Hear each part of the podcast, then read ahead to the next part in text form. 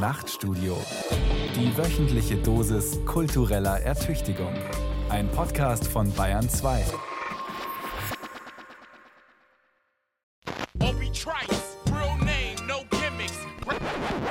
Mehr Ideen wagen. Die Nachtstudio-Diskussion.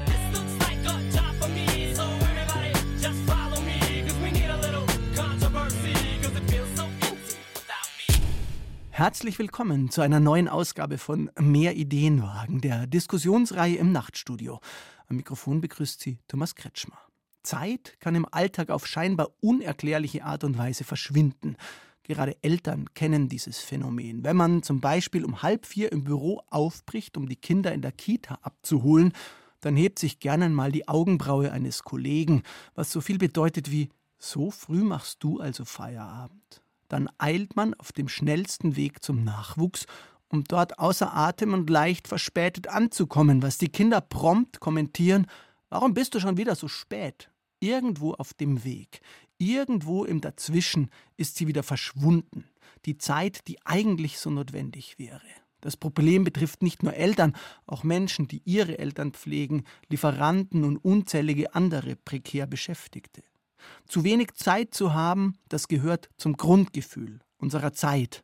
Waren Multitasking und ständige Eile vor vielen Jahren vielleicht noch ein Zeichen der Elite, sind sie heute einfach ein Problem der gesamten Gesellschaft. Die Zeitnot macht unzufrieden und sogar krank. Und trotzdem findet sich, so scheint's, kein Ausweg. Warum das so ist, darüber wollen wir in der kommenden Stunde sprechen. Und dazu begrüße ich ganz herzlich Theresa Bücker und Heinz Helle. Hallo.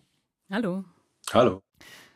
Theresa Bücker lebt und arbeitet in Berlin. Im Jahr 2022 ist ihr aktuelles Buch Alle Zeit erschienen. Untertitel Eine Frage von Macht und Freiheit. Darin fordert Theresa Bücker eine neue Zeitkultur. Aktuell ist das Buch nominiert für den Deutschen Sachbuchpreis. Theresa Bücker ist Journalistin. Von 2014 bis 2019 war sie Chefredakteurin von Edition F, dem feministischen Online-Magazin. Theresa Bücker, wie haben Sie die Zeit gefunden, um dieses Buch überhaupt zu schreiben? In dem Zeitkonfetti, das ist ja ein Konzept von Bridget Schulte, das ich auch im Buch vorstelle. Das heißt, das sind kleine Zeitfetzen, die sich über den Tag, die Woche, den Monat verteilen und die man dann immer wieder versuchen muss zu nutzen für die Vorhaben, die man hat. Und in den Schreibflow, den AutorInnen sich wünschen, in den habe ich nicht wirklich gefunden. Also das war immer ein Stückwerk zwischen Kindern und all den anderen Aufgaben. Also Sie mussten immer zusammen basteln. Ja, ich habe zusammengebastelt. Also ich hatte natürlich auch Stunden, die ich dann am Schreibtisch verbracht habe, in denen die Kinder betreut waren von meinem Partner, vom Opa, in der Kita. Aber ich habe ja in der Pandemie geschrieben. Das war schon alles ein Kunstwerk für sich. Soweit Theresa Bücker. In Zürich begrüße ich den Schriftsteller Heinz Helle zu dieser Diskussion. In seinem aktuellen Roman Wellen schreibt er über das Leben als Vater, Familienmensch und Stadtbewohner. Und neben all den Fragen der eigenen Rolle zwischen Beruf, Care-Arbeit und Selbstverständnis spielt darin auch die Zeitknappheit eine wesentliche Rolle. Herzlich willkommen, Heinz Helle. Städte und Gesellschaften haben ja jeweils ihr eigenes Tempo, ist häufig zu hören. Sie sind in München geboren und aufgewachsen, leben seit vielen Jahren in Zürich. Die Schweiz gilt einerseits als pünktlich, andererseits als gemächlich. Wie nehmen Sie das denn wahr? Ja, guten Tag, Herr Kretschmer. Ich nehme das tatsächlich genauso wahr und ich habe das früher immer für ein Klischee gehalten, aber seit ich jetzt hier lebe, hat sich meine Art zu sprechen doch sehr verändert. Das höre ich immer wieder von Freundinnen und Freunden aus München, wenn ich mal wieder da bin. Und ich, ich rede einfach sehr viel, sehr viel langsamer, wurde mir jetzt gesagt. Und ich nehme schon an, dass das hier ähm, aufgrund des üblichen Tempos passiert ist. Weil Lautstärke ist das eine, wenn jemand aus Deutschland in die Schweiz kommt, ist das häufig ein Thema, wie, wie bestimmt und wie laut äh, bestellt man zum Beispiel einen Kaffee. Und das andere ist das, das Tempo. Und da habe ich mich, glaube ich, ganz gut angepasst. Deswegen ich jetzt aber dann hin und wieder korrigieren muss, wenn ich, wenn ich mit Leuten in Deutschland spreche. Also wenn es zu langsam wird oder zu zurückhaltend, dann gerne nachfragen. Okay. Sie haben sich beide intensiv beschäftigt in Ihren Büchern. Einerseits künstlerisch, einerseits in einem Sachbuch mit Zeitknappheit und in beiden Büchern ist sozusagen der Kern die Familie. Darüber würde ich gerne in der ersten Runde vor allem sprechen. Freie Zeit ist nicht gerecht verteilt. Das lernen wir in beiden Texten. Die Macht über die eigene Zeit zu verfügen ist völlig ungleich verteilt. Wann ist Ihnen das dann zum ersten Mal so richtig bewusst geworden, Theresa Bücker? Ich denke, das war mit Eintritt in die Berufswelt oder, oder vorher schon im Studium, weil in der Kindheit und Jugend ist das nicht so wirklich der Fall. Da ist die freie Zeit sehr viel üppiger, der Tag weniger stark vorstrukturiert, obwohl es natürlich auch die Schule gibt. Aber daneben warten eben nicht so viele Pflichten. Und wenn man dann in den Erwachsenenalter guckt und man braucht nicht unbedingt Familie dafür, würde ich argumentieren, dann nimmt die Erwerbsarbeit einfach für die meisten Menschen sehr, sehr viel Zeit ein und die daneben, die kann für die meisten Aufgaben und Wünsche einfach nicht reichen. So würde ich das heute sehen. Das ist wirklich ein strukturelles Problem und lässt sich mit individuellem Zeitmanagement nicht verbessern. Heinz Helle, Sie haben einen Roman über diese Lebensphase geschrieben. Warum haben Sie gerade die künstlerische Auseinandersetzung gewählt und dieses Thema? Die künstlerische Auseinandersetzung ist, ist eben meine, mein Zugang. Also so kann ich überhaupt Fragen nur nachgehen. Das habe ich auch in meinen Büchern davor gemacht. Und das Thema war übermächtig. Das war die, die Zeit kurz nach der Geburt unserer zweiten Tochter. Ich habe zunächst versucht, über was anderes äh, zu schreiben habe dann gemerkt, das ist gar nicht möglich. Ich, wenn ich irgendwie in diesem Alltag noch künstlerisches Arbeiten unterbringen will, dann muss das auch äh, von den Fragen und, und Schwierigkeiten handeln, denen ich mich jeden Tag gegenüber sehe. Und ich finde das auch eine ganz interessante Frage, inwieweit es da um die Rolle des, des Erwerbslebens geht und die eigenen Ansprüche, die man an, an Freizeit und Zufriedenheit und Familie hat. Weil ich, ich glaube, dass wir, also meine Frau und ich, haben gerade da uns ein bisschen neu sortiert. Und das führte dann bei mir zu so einer Überforderung, weil ich plötzlich dachte, ich muss das alles machen. Ich muss ein Buch schreiben, aber trotzdem auch für meine Töchter da sein und Hausarbeit machen. Was natürlich sinnvoll ist, aber ich hatte das Gefühl, das geht, dass das alles genau gleich viel Raum einnehmen kann. Aber das äh, ist am Ende eine Rechnung, die dann nicht aufgeht. Irgendwann hat es geknirscht. Genau. Können Sie sich an den Zeitpunkt erinnern, als Sie wirklich gemerkt haben, boah, jetzt bin ich äh, völlig an die Wand gefahren und äh, mein Zeitmanagement funktioniert hinten und vorne nicht mehr? Ja, das war jetzt bei mir vielleicht das Zeitmanagement eher sekundär, weil ich das Glück habe, mir meine Arbeitszeit selber einteilen zu können. Bei mir hat es mehr damit zu tun gehabt, wie wenig ich eigentlich meinen eigenen Ansprüchen dann gerecht wurde an geduldiger Vater sein, immer reagieren, wenn die Kinder irgendwas wollen und dann aber gleichzeitig auch, auch noch nebenbei ein Buch schreiben und ein Partner in der Beziehung sein. Und das war meistens nachts, wenn ich zum dritten Mal aufstand, um unsere jüngere Tochter zu betreuen, dass dann so die, die Müdigkeit in Verbindung mit der Überforderung ähm, und dem, was am nächsten Tag eigentlich alles gemacht werden sollte, dass das dann so wie, wie so eine Welle über mich äh, sich brach. Und deswegen heißt das Buch ja auch Wellen. Theresa Bücker, weil Sie es gerade gesagt haben, wir wollen ja nicht nur auf Familien schauen, weil es gibt gar nicht so viele von ihnen und viele Menschen leben auch als Single. Warum hat die Erwerbsarbeit da so viel Zeit, sich in die Leben der Menschen hineinfressen können, dass sie so bestimmend ist? War das schon immer so oder konnten Sie da Entwicklungen festmachen, die vielleicht überraschend sind? Na, also zum einen, das ist ja gerade an den Beschreibungen von Heinz Helle sehr deutlich geworden, muss man sich vor Augen halten, dass Zeit in ganz unterschiedlichen Qualitäten auftritt und auch unterschiedlichen Logiken folgt. Und die Zeit in der Erwerbsarbeit, mit der wird sehr genau gerechnet, die wird sehr genau geplant. Und wir werden ja mit der Uhr groß und berechnen dann Zeit und haben eben sehr exakte Vorstellungen von, was ist eine Stunde, wie lange braucht etwas. Und die Zeit daneben, in der wir uns um andere kümmern, in der wir vielleicht einem Freund zuhören oder ein Kleinkind betreuen, die lässt sich eben nicht so genau planen, die dehnt sich anders aus, die ist eher rhythmisch, zyklisch und da prallen zwei unterschiedliche Logiken von Zeit aufeinander.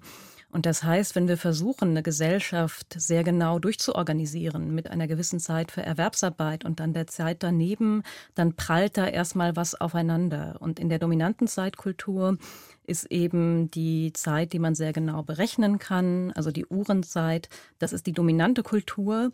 Und da wird dann quasi der Filter auf die andere Zeit drüber gestülpt. Das soll alles auch so funktionieren. Und das geht dann nicht. Und in der historischen Entwicklung sind die Arbeitszeiten natürlich erstmal gesunken, auch durch das Engagement, durch die Kämpfe der Arbeiterbewegung. Die Arbeitstage waren mal viel länger. Aber wenn wir jetzt nur so 100, 150 Jahre zurückblicken, dann gab es eben eine sehr klare Aufteilung zwischen, was ist Erwerbsarbeit, wo arbeiten Menschen vielleicht in der Produktion und was findet in der häuslichen Sphäre statt. Und in Westdeutschland gab es sehr viel stärker das traditionelle Rollenmodell, wo eben Frauen und Mütter gar nicht erwerbstätig waren und die komplette Hausarbeit organisiert haben. Und in dem Moment, wo Frauen eben stärker in die Erwerbswelt eintreten, auch nach Möglichkeit viel und Vollzeit arbeiten sollen, wird die Familienzeit weniger. Und dann kommt es zu Zeitkonflikten. Das heißt, wir haben mit der Emanzipation der Frauen die Zeiten nicht neu aufgeteilt, sondern an die Männer ist nicht die Anforderung gestellt worden, ihre Zeitnutzung auch zu verändern und vielleicht mehr in die Familien zu verschieben, sondern die Frauen sollten einfach nur noch mehr arbeiten und der Haushalt sollte irgendwie nebenher laufen. Und das kann nicht funktionieren. Das heißt, wir brauchen da eine gesamtgesellschaftliche Neuorganisation und müssten eben mal fragen, wenn die Erwerbsarbeit sich insgesamt verändert, muss sich daneben nicht auch was verändern? Also wir müssen die Gesellschaft komplexer betrachten. Sie haben gerade so spannend erzählt von dem dominierenden Zeitsystem oder dominierenden Zeitregime. Wie hat sich das so durchsetzen und entwickeln können, sozusagen die quantifizierbare Zeit, die mit Stunden messbare, die mit Uhren messbare Zeit. Nach diesen Uhren muss alles andere äh, funktionieren, wenn ich es richtig sehe. Also einen Ursprung hat das natürlich in der Art und Weise, wie wir Wirtschaft organisieren und das im Kapitalismus, wo mehr, mehr produziert und in kürzerer Zeit werden muss, um Gewinne überhaupt machen zu können, orientiert sich ja ganz viel an Zeit, weil man dann eben messen kann, produziere ich mehr in einer bestimmten Zeit, äh, funktionieren Abläufe schneller und dann natürlich auch global betrachtet müssen bestimmte Prozesse koordiniert werden können, auch über die Uhrenzeit. Das heißt, die, die Zeit, wie wir sie heute kennen, die hat ganz stark damit zu tun, wie wir Wirtschaft organisieren. Aber das ist natürlich nicht das Einzige, was unser Leben ausmacht. Und da kann man dann etwas entgegensetzen und fragen, könnte daneben nicht auch noch was anderes existieren und wie kann man das vereinbaren? Um noch einmal zum Familienthema zurückzukommen, in der Bundesrepublik Deutschland ist ja zumindest die Elternzeit inzwischen gesetzlich geregelt, auch der Mutterschutz. Es gibt äh, sogar ein Recht, ein theoretisches, auf einen Betreuungsplatz für die Kinder. In der Schweiz gibt es meines Wissens dies alles nicht oder nur in sehr eingeschränkter Form. Ja, mit dem Beispiel Heinz Helle, dass viele Eltern ihre Kinder in der Schweiz nur ein oder zwei Tage in der Woche in die Krippe schicken, weil die dermaßen teuer sind, dass man sich mehr eigentlich gar nicht leisten kann. Wie sehr wird über all diese Fragen denn in der Schweiz diskutiert? Das wird schon sehr breit diskutiert. Es gibt auch immer wieder Anläufe, neue Gesetzesvorlagen oder Initiativen einzubringen, die doch auch Elternzeit oder, oder Väterzeit gesetzlich verankern. Also das Thema ist hier aktuell, aber im Moment ist es noch nicht besonders weit fortgeschritten. Es gibt, ich glaube, drei Monate Mutterschutz und Väter bekommen, glaube ich, eine Woche frei, wenn ein Kind zur Welt kommt. So. Und das war's.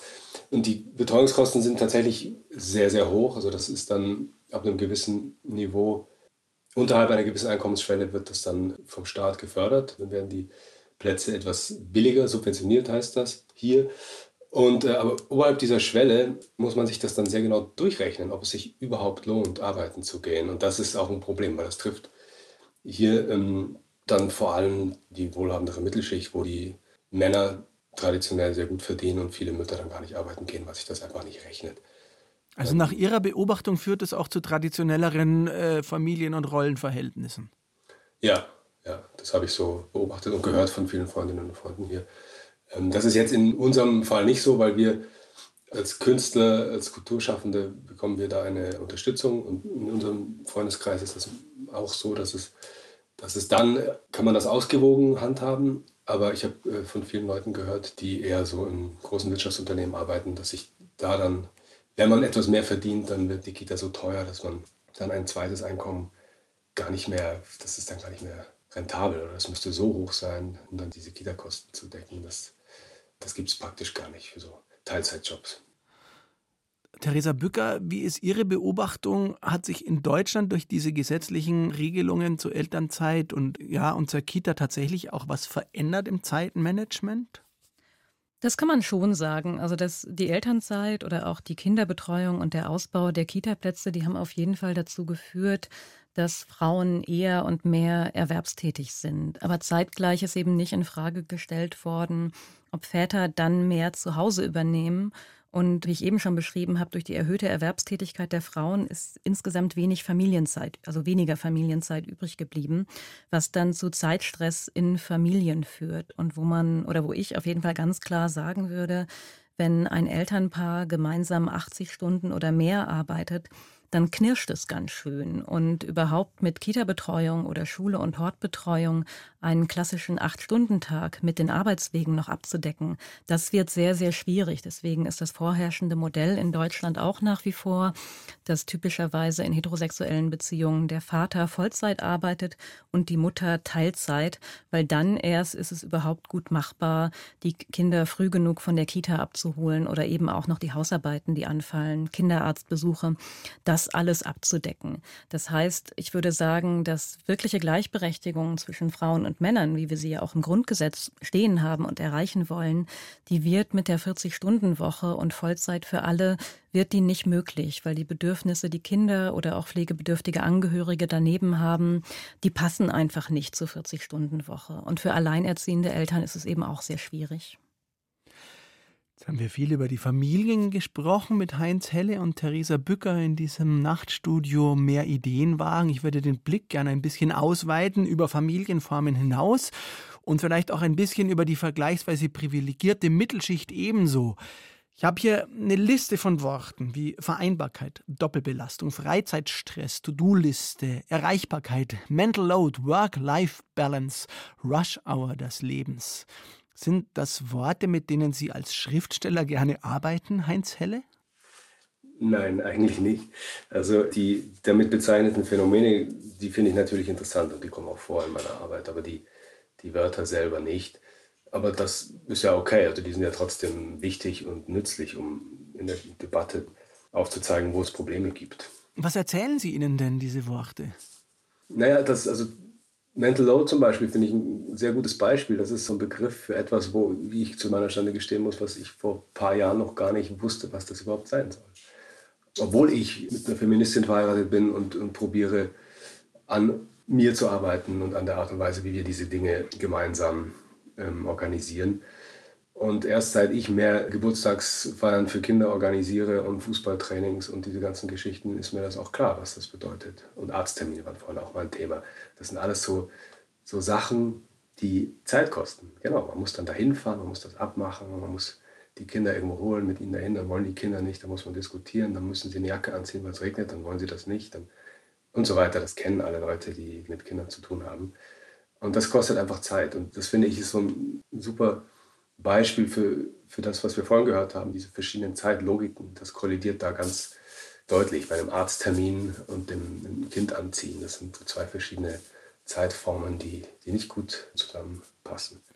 Mental Load, um das vielleicht nochmal zu erklären, ist all dieses Gesums im Kopf, diese imaginären To-Do-Listen, die vor allem Familienmenschen kennen, die eben an die neuen Schuhe für die Kinder denken müssen und die Größe, die das Kind X hat, ähm, an das Geburtstagsgeschenk das Kind Y mitbringen soll am übernächsten Freitag und dann noch die ausstehenden Zahnarztkontrolltermine, die auszumachen sind hört das irgendwann auf nach Ihrer Beobachtung, der Resa Bücker? Also kann man damit rechnen, dass man zum Beispiel mit dem Ende der Berufstätigkeit und dem Beginn der Rente aus dieser Phase der Zeitknappheit herauskommt, egal ob mit Kindern oder ohne? Das lässt sich pauschal nicht sagen, aber das ist ganz interessant, weil ich habe vergangene Woche vor 200 Seniorinnen vorgetragen und da sagten ganz viele, dass sie die Zeitknappheit in der Rente auch immer noch spüren und dass die Aufgaben irgendwie gar nicht aufhören. Und da kann man schon dann sehen, die Zeitknappheit, die viele Menschen empfinden, die ist teilweise auch selbst gemacht. Also natürlich bleiben viele Aufgaben im höheren Lebensalter bestehen, zum Beispiel auch, weil man Partnerin oder Partner pflegt oder ein Haus hat, um das sich gekümmert werden muss. Aber ein Kennzeichen ähm, unserer Zeitkultur ist, dass durch die vielen Möglichkeiten, die wir haben, sei es, dass wir einkaufen gehen können, wo wir essen gehen können, kulturelle Angebote, auch Medienangebote, den Druck wahrnehmen, auch sehr viel machen zu müssen. Und da kann man dann wirklich selbst vorgehen und sich fragen, sind das äußere Anforderungen und soziale Normen, denen ich mich unterordne, oder will ich diese Sachen alle tatsächlich machen? Und dann hatte ich wiederum eine Zuschrift einer über 80-jährigen Frau, die erzählte, seitdem ihr Mann gestorben ist und im Freundeskreis eben auch immer mehr Freundinnen und Freunde sterben, weiß sie überhaupt nicht mehr, was sie mit ihrer Zeit anfangen soll. Nur den ganzen Tag lesen möchte sie auch nicht. Und sie schloss die E-Mail mit dem Satz, wir Menschen werden einfach viel zu alt. Also diese Zeiterfahrung am Lebensende, die gibt es natürlich auch. Und da sieht man ganz gut, dass Zeit wertvoll, vor allem durch soziale Kontakte wird. Und die Abwesenheit von sozialen Kontakten, Einsamkeit, das macht Zeit eben für viele Leute ein bisschen unnütz. Das war jetzt sozusagen das letzte Lebensdrittel. Wir haben schon ein bisschen anklingen lassen, das erste Lebensdrittel oder die Kindheit und die Jugend. Da, ähm, glaube ich, kann man sagen, heutzutage müssen die Kinder auch relativ bald wegen ihrer Eltern halt sich diesem Diktat der Uhr unterwerfen, weil die Kita nun auch sagt, äh, wenn die Kinder bis halb neun nicht da sind, gibt es Stress für die Eltern. War das in den Generationen vorher auch schon so, dass mit der Schule das äh, neue Zeitsystem den Kindern übergestülpt wurde oder hatten die da mehr Zeit, Theresa Bücker? Haben Sie da Erfahrungen und Erkenntnisse gewonnen für Ihr Buch?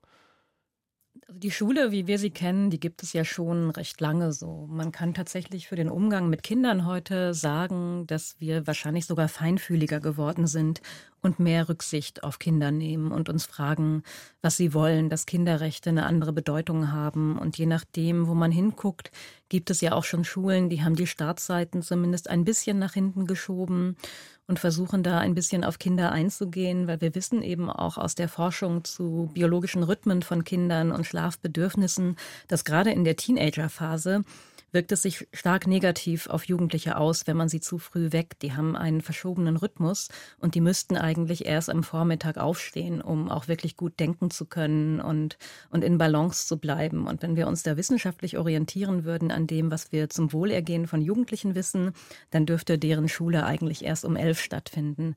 Aber trotzdem schauen wir, würde ich sagen, jetzt anders als vor 100 oder 50 Jahren schon ein bisschen mehr auf die Kinder. Aber wenn wir es wirklich so tun wollten, dass Kinderrechte im Vordergrund stehen, dass wir wirklich sagen, wir möchten, dass es ihnen möglichst gut geht, dann müssten wir im Bereich der Kinderbetreuung und Schulen sehr viel verändern und zum Beispiel die Personalschlüssel in den Kitas hochsetzen. Weil wenn eine Erzieherin, ein Erzieher zehn kleine Kinder betreut, ist das nicht genug Zeit pro Kind. Ähnlich sieht es bei Schulklassen aus. Also da ist Zeit auch wirklich ein Schlüssel für gute Bildung. Heinz Helle, Sie schreiben in Wellen Ihrem Roman viel über die Zeit der Pandemie, über die Lockdowns und die völlig veränderte Zeitwahrnehmung damals. Ist davon irgendetwas geblieben in Ihrem Alltag? Eigentlich hätte ich jetzt spontan gesagt nein, aber das, was Theresa Bücker vorhin gesagt hat über die Entscheidungen, die wir treffen müssen, wie viel von den Dingen, die wir uns vornehmen, wir wirklich wollen, das, ich glaube, das hat sich etwas verändert, mein Blick auf die Notwendigkeit der verschiedenen Dinge. Der wurde durch die Pandemie natürlich eingeengt, aber auch gar nicht so viel möglich natürlich. Und ähm, ich glaube, das ist auch wahrscheinlich so ein gesellschaftliches Problem, die Frage, wie oder es gibt eine Grunderwartung, dass man nicht nur die Dinge gut macht, sondern sich auch noch dabei gut fühlt und, und glücklich ist und zufrieden ist.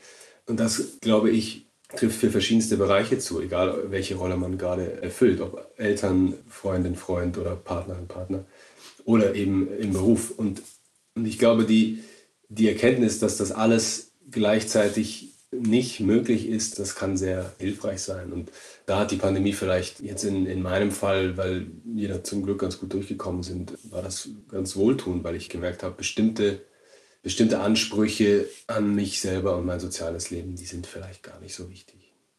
Aber an Sie beide vielleicht nochmal die Nachfrage. Das ist eine Erkenntnis, die alle immer wieder haben, aber sie ist ja zeitgleich auch immer eine Enttäuschung, wenn man sich denkt, warum kriege ich das nicht alles unter einen Hut? Wie geht man damit besser um? Oder das ist ja dann auch immer noch so das Gefühl, dass man sich denkt, ah, die anderen schaffen das aber alle, warum klappt es bei mir nicht?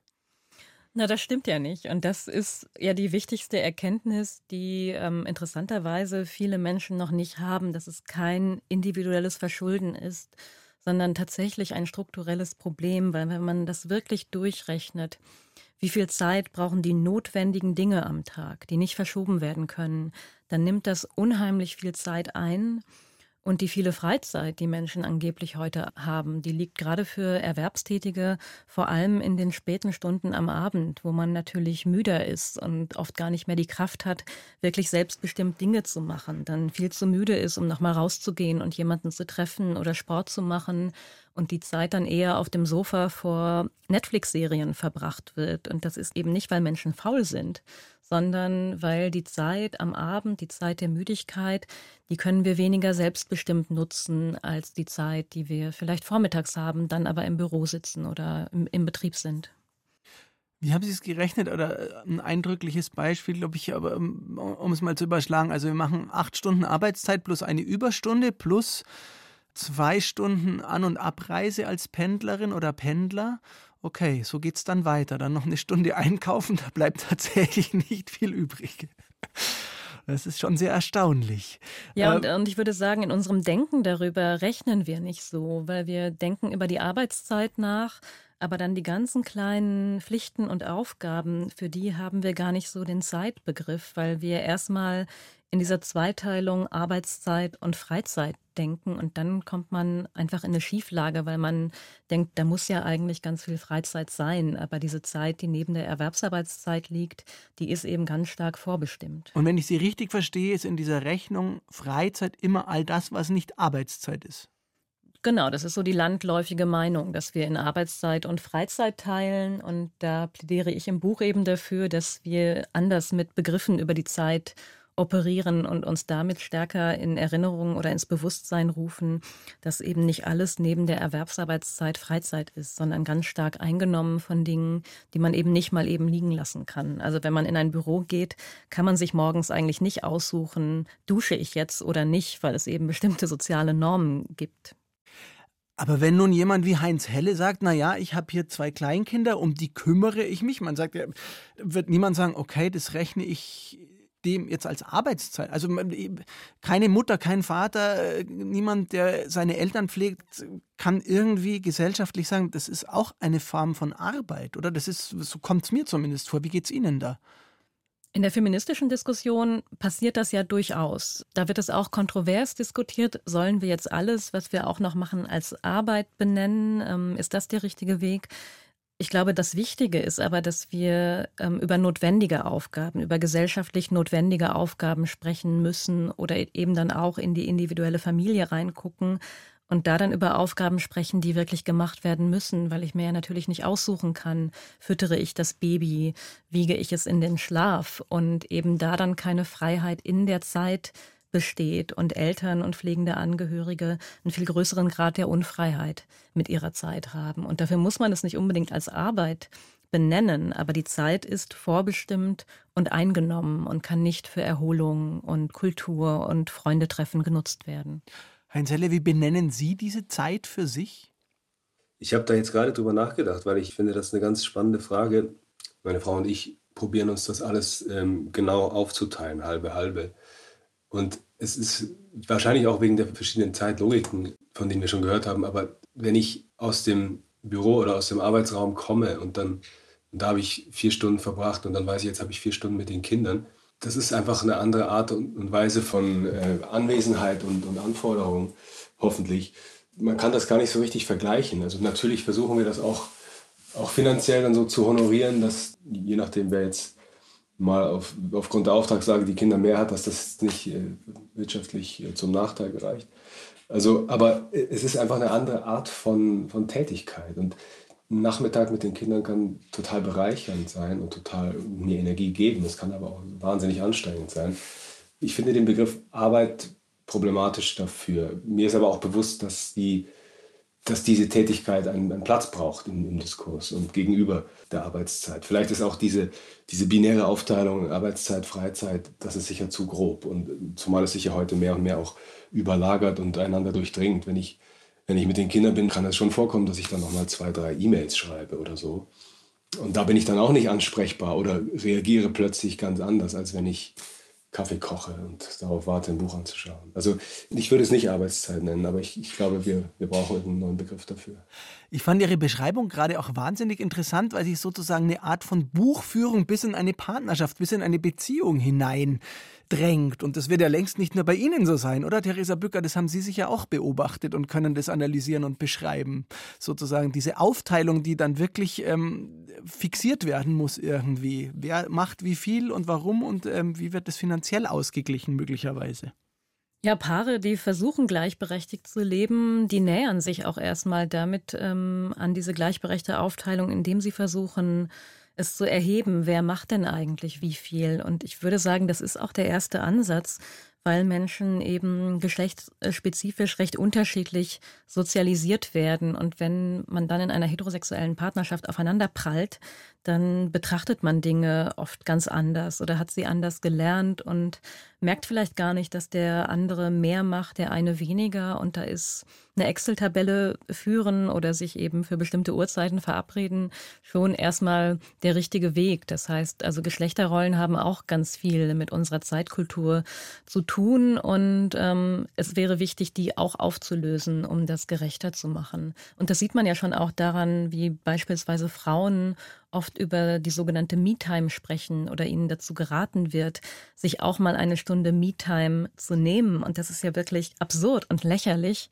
wenn man sich als Person eine Stunde Eigenzeit zugesteht und dann der Rest der Zeit gehört anderen. Und das ist da schon auch, ja, je nach Geschlecht so ein bisschen geprägt, weil ich kenne es eher weniger, dass man Männer rät, jetzt nimm dir mal eine Stunde Me-Time. Also in, in sehr gleichberechtigten Partnerschaften vielleicht irgendwann schon, aber Me-Time ist was, das sollen Frauen sich nehmen und der Rest der Zeit ist eben die Zeit der anderen. Die Excel-Tabelle in der Partnerschaft, nehme ich mal an, ist das nicht so häufig praktizierte Modell. Was man dagegen immer wieder beobachten kann, ist die Flucht in die Arbeitsteilung oder in die Flucht dahin, bestimmte Arbeiten auszulagern, ein Outsourcing auch im kleinsten Rahmen, dass man Essen bestellt oder eine Putzhilfe beschäftigt, weil man eben das selber nicht zeitlich leisten kann. Die Putzhilfe und der Essenslieferdienst, die sind relativ offensichtlich. Theresa Bücker, wie weit ziehen denn diese Kreise noch, wo man es vielleicht auf den ersten Blick gar nicht sieht, wo Arbeit so wegdelegiert wird, weil die Zeit eben fehlt?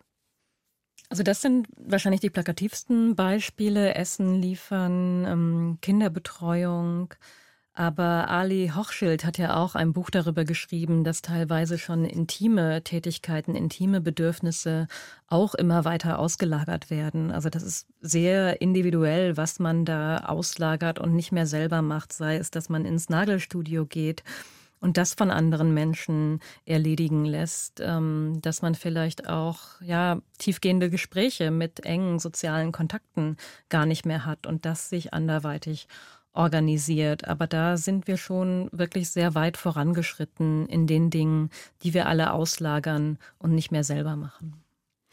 Bayern 2 mit dem Nachtstudio und der Diskussionsreihe Mehr Ideen wagen heute zum Thema Zeitknappheit, die so viele Menschen in dieser Gesellschaft betrifft, mit Theresa Bücker, der Autorin des Sachbuchs Alle Zeit und mit Heinz Helle, Schriftsteller in Zürich, der zuletzt den Roman Wellen veröffentlicht hat. Ich würde gerne noch einen Schritt weiter hinausgehen und die ganze Gesellschaft womöglich kurz in den Blick nehmen und die Zeitknappheit dort. Da sieht man ja relativ klar, dass Firmen wie DHL, Amazon, UPS und wie sie alle heißen, diese Konzerne profitieren davon, wenn sie ihre Angestellten oder Subunternehmer einem strengen Zeitregime unterwerfen. Denn je schneller die Subunternehmer oder Angestellten sind, desto mehr Umsatz generieren sie.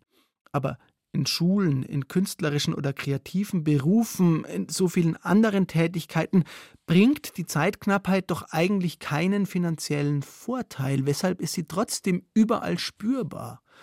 Theresa Bücker, haben Sie eine Antwort auf diese Frage? Die Zeitknappheit ist ja ein kulturelles Phänomen, was wir normalisiert und akzeptiert haben. Und wir brauchen die fast, um denken zu können, dass wir sehr gut arbeiten. Das fängt ja schon in der Schule an. Man äh, absolviert eine Klassenarbeit in einer bestimmten Zeit, die muss in 45 Minuten passen. Da muss alles durchgerechnet werden und wer das gut kann, gilt als fähiger. Und das prägt dann so unser ganzes Leben und das nehmen wir mit, dass Zeitknappheit auch auszuhalten und dem Zeitdruck standhalten zu können, dass das eine Fähigkeit ist, die man braucht. Und alle wissenschaftlichen Erkenntnisse, die es dazu gibt, eben dass unter Zeitdruck weniger gute Entscheidungen getroffen werden, dass die auch die kognitive Leistungsfähigkeit zum Beispiel bei Klausuren eigentlich herabsetzt. Damit machen wir interessanterweise nichts, weil die Zeitknappheit, Zeitdruck kulturell überhöht ist. Warum wir uns dem nicht widersetzen, das kann ich auch nicht so gut erklären, aber man muss das erstmal feststellen, dass wir uns daran gewöhnt haben und es eben gar nicht mehr stark in Frage stellen, weil es uns eben von der Schule an eigentlich begleitet. Aber wenn das passieren würde, zu sagen, Zeitdruck ist eigentlich überflüssig oder sogar schädlich und dient dann eher wirtschaftlichen Interessen, aber nicht dem Menschen, dann könnten wir vielleicht ein Gespräch darüber beginnen. Aber das muss man erstmal wirklich erkennen können, dass es auch anders gehen könnte und es nicht gut ist. Herrn Zelle, begegnet es Ihnen in Ihrer Arbeit, dass zumindest über diese Fragen diskutiert wird, die Theresa Bücker gerade angesprochen hat, in Ihrem Umfeld, in dem künstlerischen, in dem Sie sich bewegen? Ja, ja, es gibt natürlich immer wieder die Frage nach dem Verhältnis von künstlerischer Arbeit und wirtschaftlichem Ertrag. Und da bin ich mit vielen Freundinnen und Freunden immer wieder am Diskutieren, weil wir uns bewusst sind, dass die, die Arbeit besser wird, wenn wir uns möglichst wenig damit beschäftigen, was es nachher finanziell abwirft. Zunächst. Gleichzeitig, wenn dann irgendwann der Punkt kommt, wo man einfach ein bisschen Geld braucht, dann äh, kommt man eben in diese Zeitdrucksituation, wo dann das Gehirn nicht mehr so gut funktioniert. Dann leidet auch die Arbeit. Also insofern, ich, ich glaube, dass in dem Zusammenhang auch wird natürlich viel über solche Vorschläge wie bedingungsloses Grundeinkommen nachgedacht. Das könnte vielleicht eine Möglichkeit sein, über eine Art wirtschaftliche Grundsicherung ein bisschen was von dem Zeitdruck wegzunehmen. würden Sie die annehmen? Würden Sie, würden Sie bei sowas sagen, ja, das probiere ich mal aus für zwei Jahre oder drei Jahre, ein bedingungsloses Grundeinkommen? Ja, das würde ich machen, auf jeden Fall. Würde Ihre Arbeit erleichtern? Ich glaube, es würde meine Arbeit erleichtern. Ja. Also es ist, ich, ich merke das ja, wenn ich gerade ein Stipendium gewonnen habe und ich weiß, jetzt habe ich ein Jahr Ruhe, dann ist das eine ganz andere Tiefenentspanntheit, als wenn das Stipendium aufgebraucht ist. Es dauert aber noch ein halbes Jahr, bis das Buch erscheint. Und dann muss ich überlegen, okay, gehe ich jetzt noch irgendwo unterrichten oder so. Das ist alles auf einem recht bequemen Niveau. Ich bin mir dessen bewusst, dass ich, dass ich da keine, keine ernsthaften Sorgen und Probleme habe. Aber ich spüre schon, wie schnell so eine, eine Art Grundstimmung sich verändert, je nachdem, wie viele Rücklagen da sind. Das, das ist schon so. Vor wenigen Tagen hat Arbeitsminister Hubertus Heil einen Gesetzentwurf ähm, veröffentlicht, der vorsieht, dass die Arbeitszeiten praktisch aller Berufstätigen erfasst werden sollen, um das zu viel an Arbeit in den Griff zu kriegen. Und der Koalitionspartner der SPD, die FDP, spricht sich dagegen aus oder will das zumindest aufweichen. Was erzählt uns das, Theresa Bücker? Die Arbeitspolitik, die sucht ja schon länger nach Lösungen, um den Arbeitsschutz zu verbessern, um eben die Beschäftigten zu schützen vor zu viel Arbeit, weil wir haben ja in Deutschland wirklich ganz hohe Summen von Überstunden, sowohl bezahlt als auch unbezahlt. Und wir wissen eben aus der Forschung zu Arbeitszeiten, dass die, wenn sie sehr stark entgrenzt sind, dass es wirklich gesundheitsschädigend ist. Und gerade jetzt im demografischen Wandel und auch beim Fachkräftemangel ist es ganz, ganz wichtig, dass wir Arbeit gesund organisieren, damit die Menschen wenigstens das Regelrenteneintrittsalter auch erreichen können und nicht vorher ausfallen. Deswegen ist es schon sinnvoll, da auch auf Arbeitszeiten zu gucken und die Beschäftigten zu stärken, dass sie sagen können, wir arbeiten hier zu viel, es muss anders aufgeteilt werden, wir brauchen mehr Personal. Das ist zum Beispiel ein Aspekt in der Debatte über den Pflegefachkräftemangel, der ein bisschen zu kurz kommt, weil es wird recht eindimensional diskutiert, dass die Löhne da einfach hoch müssten. Das trifft aber nicht die vielfältigen Probleme, die da wirklich existieren, weil die Pflegefachkräfte sprechen von einer moralischen Verletzung, dass sie eben nicht genügend Zeit haben, die Menschen, um die sie sich kümmern, zu versorgen und ihren eigenen Ansprüchen nicht gerecht werden. Das ist einer der großen Gründe, warum Pflegefachkräfte die Berufe verlassen und auch nicht zurückkommen, weil sie mehr Personal für ihre Aufgaben fordern, also mehr Zeit pro Person. Also da müssen wir sehr vielschichtig ansetzen, Arbeit besser zu machen. Es hängt nicht nur allein an den Löhnen, sondern ganz oft auch an der zeitlichen Überforderung. Und Arbeitszeiten da genauer zu erfassen, ist eben ein Weg, die Beschäftigten zu stärken. Und es gibt auch schon gute Möglichkeiten, dass man das wirklich digital machen kann, auch für kleinere Arbeitseinheiten. Also es muss nicht unbedingt mehr Aufwand produzieren. Aber natürlich sind da Leute gegen, die von unbezahlten Überstunden profitieren wollen und eher so ein Bild von Arbeit haben, dass es eigentlich sehr viel vom Leben einnehmen darf und dass alles andere daneben unwichtiger ist oder eben auch keine langfristig orientierte Politik verfolgen, wo man möchte, dass Menschen wirklich langfristig gesund bleiben und gut arbeiten können. Da geht es dann eher um kurzfristige Profite. Dann frage ich noch mal so rum, Theresa Bücker, wer profitiert denn am meisten von dem derzeit herrschenden Zeitregime? Davon profitieren einige wenige, die mit den Unternehmen die großen Gewinne machen und da die Renditen einstreichen. Aber die Arbeitskultur, die wir gerade haben, die Zeitkultur, ganz besonders unter den Erwerbstätigen, die tut ganz vielen Menschen überhaupt nicht gut, weil sie die Gesundheit schädigen kann, weil sie sich sehr stark auf soziale Kontakte auswirkt, zum Beispiel auch über Schichtarbeit. Da wird es mit der Familienzeit und mit Freundinnen und Freunden zu treffen ganz, ganz schwierig. Und die Schichtarbeit dehnt sich auch immer weiter aus, die Arbeit am Wochenende. Und daneben ist es aber nicht so, dass Arbeit immer besser das Leben absichert. Also die prekäre Arbeit, der Niedriglohnsektor in Deutschland, der wächst immer stärker und wir haben einen wachsenden Anteil von Beschäftigten, die eben auch schon mehrfach beschäftigt sind, die eine zweite oder eine dritte Stelle brauchen, um ihren Lebensunterhalt zu sichern. Und das heißt, dass Arbeit an der Stelle nicht unbedingt fortschrittlicher organisiert wird und wir da nicht die Fortschritte sehen können, die behauptet werden, dass das jetzt alles wirklich notwendig ist, damit Menschen ihren Lebensunterhalt verdienen können, weil dafür bräuchten wir aus meiner Sicht nochmal wesentlich höhere Mindestlöhne, weil es nicht sein kann, dass eine Vollzeitarbeit und der existierende Mindestlohn da nicht mehr reicht, um die Lebenshaltungskosten sichern zu können. Dann ist es kein Mindestlohn. Das war schon fast ein Plädoyer, zum Schluss zu kommen, der Theresa Bücker. Ich möchte mit Ihnen beiden, auch mit Ihnen, Heinz Helle, nochmal nach Lösungsmöglichkeiten suchen. Wie können denn wir denn im Kleinen und im Großen zu einem anderen Verständnis und zu einer anderen Aufteilung von Zeit kommen? Und dazu möchte ich einleiten mit einem Zitat aus dem Buch Wellen von Heinz Helle. Und das geht so. Und als wir dann endlich aufstanden, las ich beim Café auf dem Sofa einen Artikel über ein Orgelprojekt in Halberstadt, wo ein Stück von John Cage aufgeführt wird. As Slow as Possible. Seit 19 Jahren und wo im Herbst ein Klangwechsel ansteht, und in dem Artikel wurden verschiedene Leute vorgestellt, die ehrenamtlich an dem Projekt mitarbeiten, das noch 620 Jahre laufen soll und die mehr oder weniger darüber sagen, wieso. Soweit das Zitat aus dem Roman Wellen von Heinz Helle. Was ging Ihnen durch den Kopf, als Sie das gelesen und geschrieben haben von diesem fantastischen Musikprojekt, wo ein Orgelstück aufgeführt wird über Jahrhunderte? Und ist darin vielleicht sogar ein Lösungsansatz, Heinz Helle? Ja, mich hat das tief berührt. Ich war, ich war total ergriffen von der Bereitschaft dieser ganz unterschiedlichen Menschen, die aus verschiedensten Gesellschaftsschichten und verschiedensten professionellen Hintergründen da freiwillig mitmachen.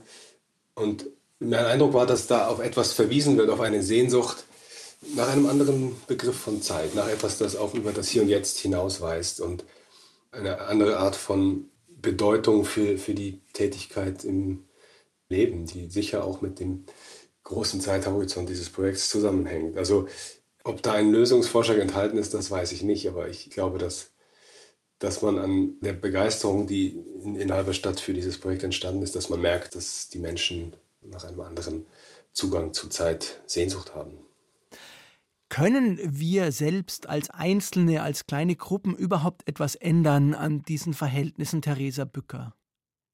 Ja, gesellschaftliche Veränderung, die fängt immer erstmal im Kleinen an, mit einem Bewusstseinswandel und sich persönlich oder im, im engeren sozialen Umfeld über diese Themen auszutauschen und kleine Lösungen auszuprobieren. So hat die Frauenbewegung in den 70ern auch funktioniert und auch ganz viel verändert, weil Menschen ein neues Selbstverständnis ausprobiert haben und das braucht es daneben, dass man eben auch politische, gesellschaftliche Lösungen fordert und sich dann auch engagiert. Und das ist ja sehr interessant oder auch schön zu sehen, dass ähm, die Gewerkschaften gerade wieder sehr stark mobilisieren, auch das Thema Zeit unter anderem mit auf den Plan gerufen haben und da eine Auseinandersetzung mit stattfindet. Also das finde ich schon, dass man das sehen kann, dass da sehr viel Austausch existiert, aber auch Menschen dann in ihrem persönlichen Rahmen Dinge ausprobieren. Aber das alleine wird es nicht richten, weil wir schon auch aus der Forschung gerade zu sozialpolitischen Aspekten sehen, dass große politische Regelungen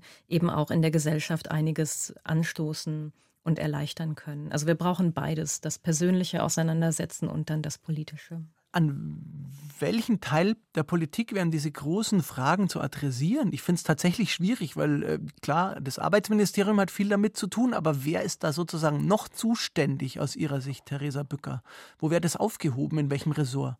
Zeitpolitik ist ein, ein Querschnittsthema, weil man zeitpolitische Aspekte in eigentlich allen politischen Bereichen sehen kann und da auch ganz, ganz viel machen kann. Also die generelle Arbeitszeitverkürzung, das ist so ein großes plakatives Projekt, das man machen kann. Aber es gibt zum Beispiel auch die lokale Zeitpolitik, die ganz viel mit Stadtplanung und Verkehrsplanung zu tun hat. Also Wege für Menschen möglichst kurz halten, damit ihnen im Alltag mehr Zeit zur Verfügung steht. Da kann man ganz, ganz konkret anfangen, zum Beispiel mit einem besseren Ausbau des öffentlichen Nahverkehrs, damit, dass man Kitas und Schulen erreichbar macht und die wohnortnah zuteilt. Und ja, also zeitpolitisch kann man eigentlich überall beginnen und müsste das auch überall verankern. Deswegen erhoffe ich mir, dass wir ein breites Gespräch darüber bekommen. Zeitpolitik ist auch Klimapolitik. Also wie denken wir eigentlich über Zukunft nach? Wem möchten wir eine Zukunft ermöglichen? Übernehmen wir Verantwortung dafür? Ich fand das fällt so schön zusammen mit dem Projekt in Halberstadt, wo man sieht, dass Menschen bereit sind, Verantwortung für die Zukunft zu übernehmen und auch wirklich ein langfristiges Interesse haben, über lange Zeiträume nachdenken. Von Halberstadt und der Musik zur Literatur, Heinz Helle, ist äh, dieses Thema eins, das Sie weiter beschäftigen wird und das die Literatur insgesamt mehr bewegen sollte? Wie denken Sie darüber? Ich glaube das schon. Also ich, einerseits glaube ich, dass es nicht gut ist, zu viel politische Agenda sich äh, für ein literarisches Werk vorzunehmen, bewusst. Auf der anderen Seite ist mir auch klar, dass diese Fragen viele Kolleginnen und Kollegen beschäftigen gerade und ähm, dass die Literatur auch immer probiert, eine Gegenbewegung zu sein zu dem, was gerade passiert und Alternativen aufzeigen kann. Insofern, ähm, für mich wird das Thema auf jeden Fall weiter eine Rolle spielen, vielleicht weniger in konkret Bezug auf Zeit, eher in, in Bezug auf Erwartungen an, an Zufriedenheit und Erfüllung. Und das tönt auch schon in dem, in dem letzten Roman an, die, ich nenne es mal den Zauber des Alltags. Also die, wie viel Schönheit liegt eigentlich in den kleinen alltäglichen Dingen und wie viel wäre damit gewonnen, wenn wir die Zeit hätten, das uns genauer anzusehen.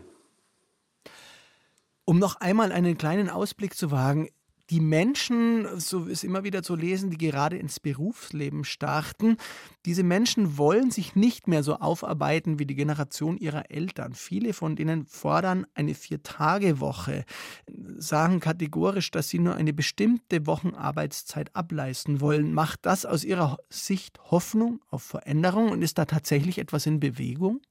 Theresa Bücker? Ich, ich würde sagen ja. Und ich sehe es aber überhaupt nicht als Generationenkonflikt. Also zum einen kann man natürlich einen Wertewandel beobachten, der vielleicht auch mit der Beobachtung der Elterngeneration zu tun hat, mit einem weniger materiellen Wertverständnis, weil eben auch klar ist, dass die Anhäufung von materiellen Werten inmitten der Klimakrise nicht besonders sinnvoll ist. Aber man kann die Wertschätzung für Zeit auch in den älteren Generationen sehen. Also das ist kein spezifisches Jugendphänomen. Wenn man in Befragungen reinguckt, kann man sehen, dass die wenigsten Menschen bis 67, gar bis 69 arbeiten möchten sehr viele in Altersteilzeit gehen und irgendwie versuchen, früher in den Ruhestand zu kommen. Also ich glaube, da haben die Generationen sich eher viel zu sagen und auch geteilte Interessen. Und ich sehe da ein gesamtgesellschaftliches Interesse. Die Jugend fordert es gerade ein wenig lauter ein und wird aus meiner Sicht öffentlich da auch breiter wahrgenommen, weil diese Fachkräfte eben gebraucht werden und weil junge Menschen eigentlich immer sehr kritisch beäugt werden. Aber wenn wir jetzt gucken würden, was macht eigentlich die ältere Generation, wie wollen die arbeiten, für was wollen die Zeit haben, dann kann man da auch eine Gegenwehr gegen das existierende Zeitregime Regime feststellen. Also wir können uns da wirklich zusammentun, gemeinsam diskutieren und es ist kein großer Generationenkonflikt, das würde ich nicht sagen. Heinz Helle tut sich in der Schweiz auch etwas in diese Richtung, in der doch etwas immer behäbigeren Schweiz? Ich glaube schon. Ich glaube, dass hier ist zum Beispiel Teilzeitarbeit weiter verbreitet als in Deutschland meines Wissens. Und ähm, das wäre, glaube ich, auch ein Weg für Deutschland, dass, dass mehr Unternehmen ihren Mitarbeitenden anbieten, weniger zu arbeiten als 100 Prozent. Und dann muss man natürlich kalkulieren, ob das dann finanziell noch ausreicht. Aber hier in meinem Umfeld gibt es viele Leute, die nur 60 Prozent arbeiten oder, oder 40 oder, oder 80, aber und das ganz bewusst tun, um eben mehr Zeit zu haben, auch für die Familie. Und ich glaube, das könnte ein Weg sein. Und darüber hinaus gibt es natürlich auch, das bekomme ich jetzt sowohl in Deutschland als auch in der Schweiz mit, immer wieder ähm, mittelständische Unternehmen, die ganz flexible Modelle für ihre Mitarbeitenden haben so viel Urlaub, wie sie wollen, wenn sie alles organisieren. Also mehr Freiheit für die Einzelnen, selber zu entscheiden, wie sie mit, mit der Arbeitszeit umgehen. Und das, glaube ich, ist ein hoffnungsvolle, eine hoffnungsvolle Entwicklung. Jenseits der Erwerbsarbeit als Abschlussfrage, Heinz Helle, wie wollen Sie in zehn Jahren mit der Zeit umgehen? Vielleicht noch, ja gut, ich hätte gerne ein bisschen mehr Zeit, um aus dem Fenster zu schauen. Das würde ich gerne öfter machen. Aber sonst ist es, glaube ich, schon ganz in Ordnung. Ich bekomme das einigermaßen gut hin mit den Kindern und der Arbeit. Zum Glück. Und für Sie, Theresa Bücker, wie wollen Sie in zehn Jahren über Ihre Zeit verfügen können? Ich kann als Selbstständige zum Glück schon relativ frei über die Zeit verfügen, sie gut einteilen. Ich würde aber gerne viel mehr Abende mit Freundinnen und Freunden verbringen, was, was wenn man kleinere Kinder hat, die ins Bett gebracht werden müssen und man sich das fair aufteilen möchte, dann geht das nicht so gut. Und ich hätte gerne Zeit noch für mehr politisches Engagement. Also ich wünsche mir eine größere Zeitvielfalt. Gerade ist sie schon sehr stark bestimmt von, von Arbeit und von Familie. Und ich finde, das Leben ist reichhaltig und ich möchte an ganz unterschiedlichen Orten sein. Dann sage ich vielen Dank, Theresa Bücker und Heinz Helle, dass Sie diese Stunde mit uns verbracht haben und diskutiert haben. Vielen Dank für Ihre Zeit. Dankeschön. Danke Ihnen. Das Buch Alle Zeit von Theresa Bücker ist im Ullstein Verlag erschienen, Wellen von Heinz Helle bei Surkamp. Und beide kann ich sehr empfehlen. Weitere Gespräche unserer Reihe Mehr Ideen wagen und zahlreiche Nachtstudio-Essays finden Sie jederzeit in der ARD Audiothek und überall dort, wo es Podcasts gibt. Am Mikrofon verabschiedet sich Thomas Kretschmer.